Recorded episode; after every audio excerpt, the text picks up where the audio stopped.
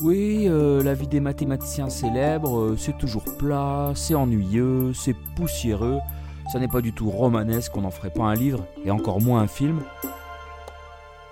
Bon, bienvenue sur Math en tête. Aujourd'hui, laissez-moi vous parler d'Évariste Gallois.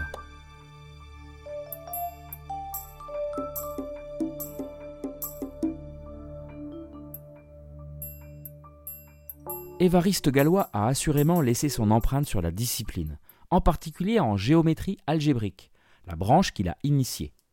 Il répond à une question vieille de trois siècles. Quelles sont les équations dont les solutions s'expriment par radicaux, c'est-à-dire grâce à des racines? Galois étudie les équations à la loupe pour en déterminer les symétries et les invariants. Son approche est assez révolutionnaire. Hein. Pour vulgariser passablement, il a eu l'audace de jeter des ponts entre deux objets mathématiques bien distincts, la géométrie d'un côté et l'algèbre de l'autre. Aujourd'hui, quand on étudie un peu les maths à l'université, il n'est pas rare de suivre des cours de théorie de Galois. Voilà. Et concrètement, on retrouve la théorie des groupes de Galois et des corps finis dans différents domaines comme la cryptographie, la correction informatique d'erreurs de codage, la sécurité des échanges sur Internet et les certificats électroniques, la TNT à la télévision, les disques Blu-ray, etc., etc., etc. Bah ouais, quand même. Hein. Mais au-delà de l'héritage qu'il a laissé, c'est ce qu'il a fait des 21 années de sa courte existence qui est tout bonnement incroyable. Gallois, c'est la rencontre entre James Dean et les mathématiques. Hein. Il est beaucoup de choses. Rebelle dans l'âme, investi politiquement, radical, écorché vif, flamboyant dans son attitude et ses prises de position en mathématiques, n'hésitant pas à mettre des coups de pied dans le conservatisme de ses illustres maîtres, c'est l'archétype du héros romantique, un jeune homme brillant et sanguin, un amoureux également. C'est d'ailleurs comme ça qu'il trouva la mort. Une fille, un duel, une balle. Et bye bye le petit prince de la géométrie algébrique.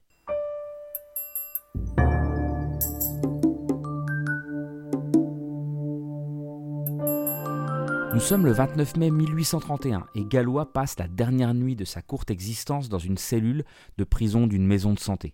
Bah oui, le choléra sévit sévèrement cette année-là.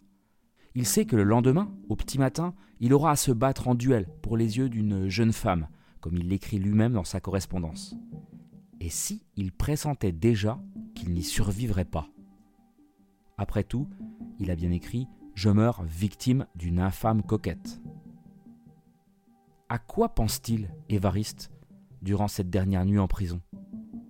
Alors bien sûr, on sait qu'il écrit une dernière lettre à son ami Auguste Chevalier, restée fameuse d'ailleurs. Hein. Il y parle de ses derniers travaux en mathématiques en ces termes. Mon cher ami, j'ai fait en analyse plusieurs choses nouvelles. Les unes concernent la théorie des équations, les autres les fonctions intégrales. Dans la théorie des équations, j'ai recherché lesquelles étaient résolubles par radicaux. Une lettre en forme de testament il y a tout dedans, hein, tout. Ses travaux, des pistes de réflexion, des débuts de raisonnement révolutionnaires. Il griffonne, il griffonne. Mais au-delà de ses écrits, que lui est-il passé par la tête lors de cette fameuse nuit?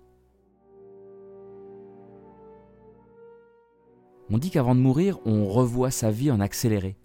A-t-il repensé à son parcours? Petit retour en arrière. Évariste Gallois naît en 1811 à Bourg-la-Reine, sous l'Empire. Son père, libéral, est maire de la ville. La Révolution française est passée par là, mais les tensions sont toujours présentes hein, entre les nostalgiques d'une époque révolue et les nouveaux républicains. Sa mère est juriste et s'occupe de son éducation jusqu'à ses 12 ans et son entrée à l'internat du lycée parisien Louis le Grand. Progressivement, les mathématiques s'imposent à lui. Et a priori, quand quelque chose occupe l'esprit d'Évariste, il n'y a plus de place pour le reste. Il délaisse tout pour les maths. En grandissant, il lit certes les travaux des maîtres, Lagrange, Legendre, mais il s'intéresse moins aux anciennes mathématiques qu'aux nouvelles. Il veut lui aussi révolutionner la discipline, comme Cauchy, Fourier, Poisson, pour ne citer qu'eux. En effet, à l'époque, la France compte son lot de matheux brillants, des gens qui sont tous passés par l'école polytechnique. Entrer à Polytechnique, c'est donc également le projet de Gallois. Il réinvente même de manière non académique les travaux de Lebesgue, déclenchant l'agacement de certains de ses professeurs mi-stupéfaits, mi-perdus devant tant de fougue intellectuelle et d'irrespect des conventions. Affamé de connaissances et de reconnaissance, Gallois rédige ses premiers travaux et un mémoire sur la théorie des équations. Il envoie le document à la prestigieuse Académie des sciences, mais ce dernier sera perdu par Cauchy. Hmm. À quoi pense Gallois lors de sa dernière nuit d'emprisonnement? À ce printemps 1828, où il est recalé au concours d'entrée de Polytechnique malgré ses capacités? Au printemps suivant, en 1829, où son père se suicide à la suite d'une cabale politique montée contre lui? À coup sûr, ça n'a pas dû apaiser le jeune Gallois, déjà écorché vif. Et dans la foulée, il échoue une seconde fois au concours d'entrée à Polytech. Ses proches professeurs sont très surpris. La légende raconte qu'il aurait, face à la stupidité des questions posées, jeté un chiffon destiné à effacer la craie du tableau à la tête de son examinateur. Rebelle et ingérable, Gallois rentre malgré tout à l'ENS rue d'Ulm, à l'époque nommée école préparatoire. L'établissement est brillant, mais ça reste son second choix. Il décide de renvoyer son mémoire, condition pour qu'une équation soit résoluble par radicaux à l'Académie des sciences. Comble de malchance, Fourier, qui a emporté le manuscrit avec lui, meurt peu après. Une nouvelle fois, le travail de Gallois est perdu. C'est fou. Décidément. Lors d'un de ses passages en prison pour agitation politique, il décide de renvoyer à nouveau, une troisième fois, son manuscrit à l'Académie des sciences. Personne ne comprend ses écrits. Ses mathématiques sont obscures, et le personnage en plus fait peur aux sommités du jury, souvent proche du pouvoir en place. Encore un refus. C'est comme si Gallois ratait tous ses rendez-vous. Tous, sauf le dernier, celui avec sa mort.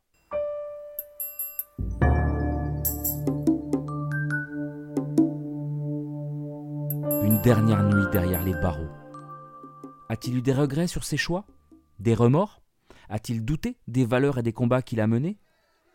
En politique, la capitale est en effervescence. Hein. On a remplacé l'ancienne dynastie royaliste des Bourbons par les d'Orléans. Tu parles d'un changement Les étudiants plutôt républicains ne comprennent pas ces choix. Gallois repense peut-être à cette lettre incendiaire qu'il a envoyée en décembre 1830 au directeur de l'ENS et qui lui a valu son renvoi. Empêcher ses amis et lui de manifester lors de la Révolution de juillet, ce qu'on appelle aussi les Trois Glorieuses, ça a été la goutte d'eau. Ce conservatisme l'horripile. Ce qu'il y a de certain, c'est que son curseur politique a progressivement évolué. Engagé politiquement, ses coups de sang et sa fougue l'ont parfois desservi. Un engagement politique qui l'emmènera plusieurs fois par la case prison. Il n'est pas un grand fan de Louis-Philippe.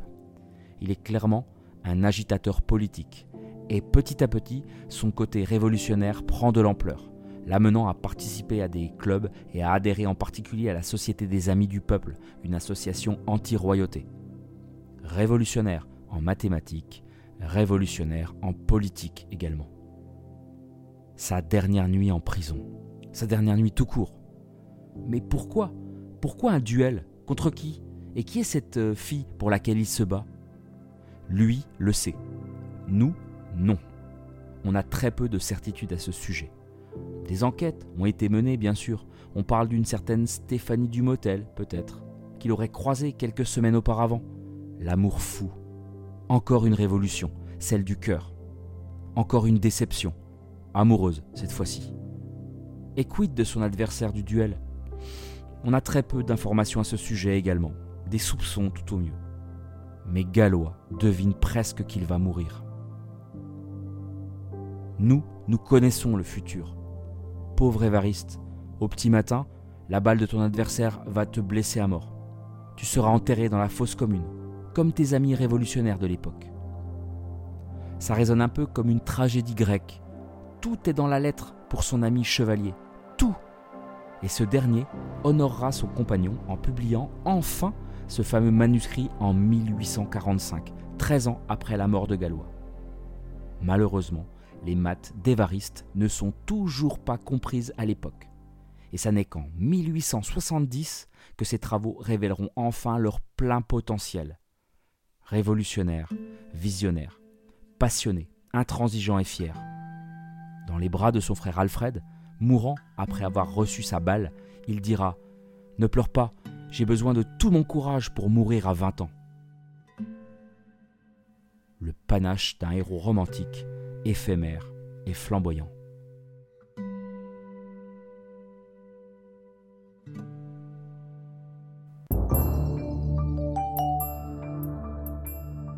Voilà, c'est la fin de cet épisode. Et comme toujours, j'espère vous avoir embarqué avec moi, emporté au 19e siècle sur les traces d'Évariste gallois. Si c'est le cas, il ne vous reste plus qu'une chose à faire, me provoquer en du... Euh, me déposer les 5 étoiles et un commentaire sympa sur votre appli de podcast préféré. Ça me donne de la force. Et venez me rejoindre sur les réseaux sociaux pour euh, échanger sur un futur sujet à aborder, pourquoi pas, dans Ma Tête, votre podcast de vulgarisation mathématique. Passez une excellente semaine et à très vite pour de nouvelles aventures.